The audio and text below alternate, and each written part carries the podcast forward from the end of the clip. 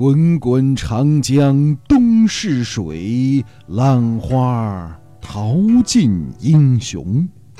是非成败转头空，青山依旧在，几度夕阳红。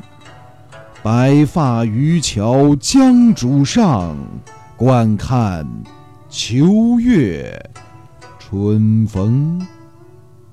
一壶浊酒喜相逢，古今多少事，都付笑谈中。话说天下大事，分久必合，合久。必分，亲爱的宝贝儿，听到这儿，你以为我要讲三国吗？不对，今天我们要讲的是成语“桃园结义”。但这个故事是发生在三国时期的。这要从东汉末年的黄巾军起义说起。但凡一个朝代要走向灭亡的时候，总是会有一些共同的时代特征，比如皇帝无能、政治腐败、官员贪腐、百姓民不聊生，活不下去了。这时候就会有人牵头开始造反。当时有兄弟三人，名叫张角、张宝和张良，他们三个人。聚集了数十万活不下去的人，开始造反，要推翻汉朝的统治。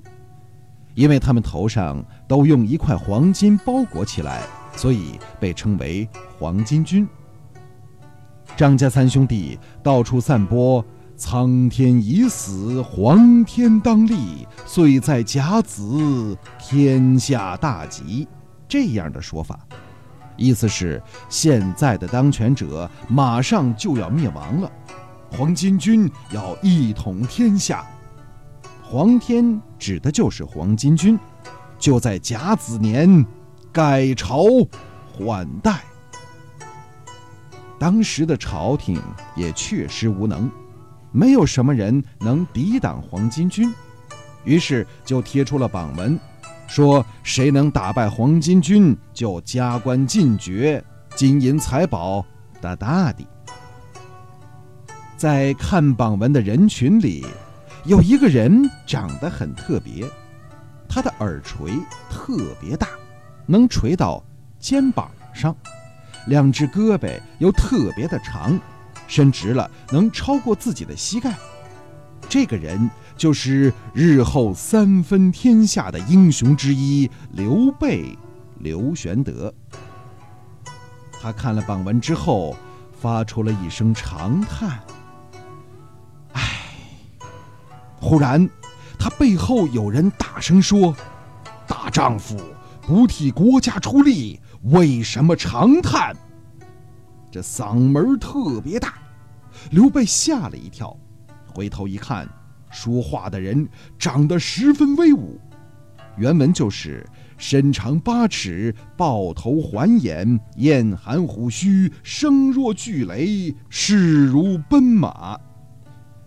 玄德见他长相特殊，赶紧就请教对方的姓名。那人说了：“某姓张，名飞，字翼德。”世居涿郡，颇有庄田，卖酒屠猪，专好结交天下豪杰。适才建功看榜而叹，故此相问。就是说，我叫张飞，是个杀猪的，但是喜欢跟英雄好汉交朋友。刚才你为什么长吁短叹呢？刘备说了：“我本汉室宗亲，姓刘名备。”今闻黄巾昌乱，有志与破贼安民，恨力不能，故长叹耳。先把自己的身份亮出来，哥不是普通的老百姓，哥可是皇族。看着天下苍生受苦，心里很难受啊。但是我有心无力，所以才会叹气。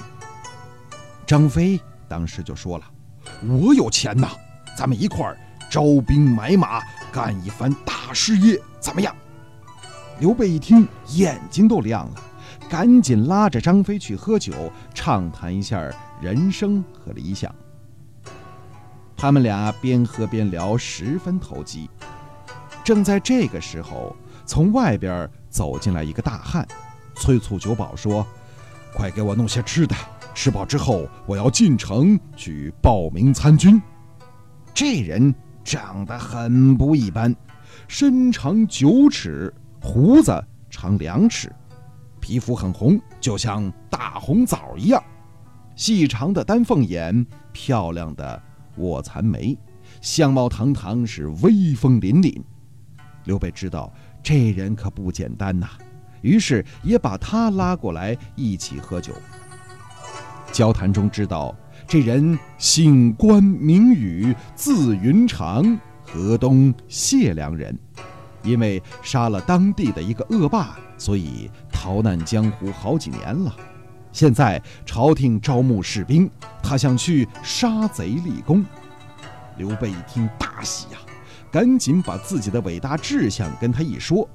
关羽佩服得五体投地。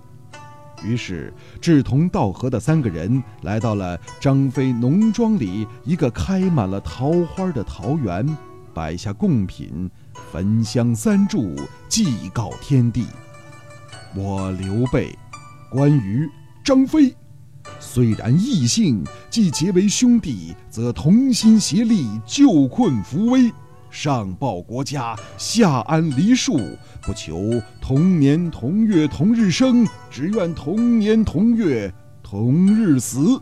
皇天厚土，实践此心，备义忘恩，天人共戮。刘备年龄最大，是大哥；关羽二哥；张飞是三弟。桃园三结义。一个头磕了下去，刘关张三人在今后的几十年里不离不弃，共同进退，在这个乱世中，和其他的英雄好汉一起谱写了一段惊天动地、可歌可泣的乱世豪杰谱。桃园结义的意思是指有着共同志向的人结拜为兄弟。亲爱的宝贝儿，故事讲完了。那在你的生活中有没有和你一样有着共同兴趣、共同爱好、共同话题的好朋友呢？如果有的话，请你一定要珍惜，因为这样的朋友是很难得的。好，今天咱们的成语就分享到这儿。如果喜欢听故事，请订阅我的节目《成语故事听听听》，我是子飞叔叔，咱们下次见。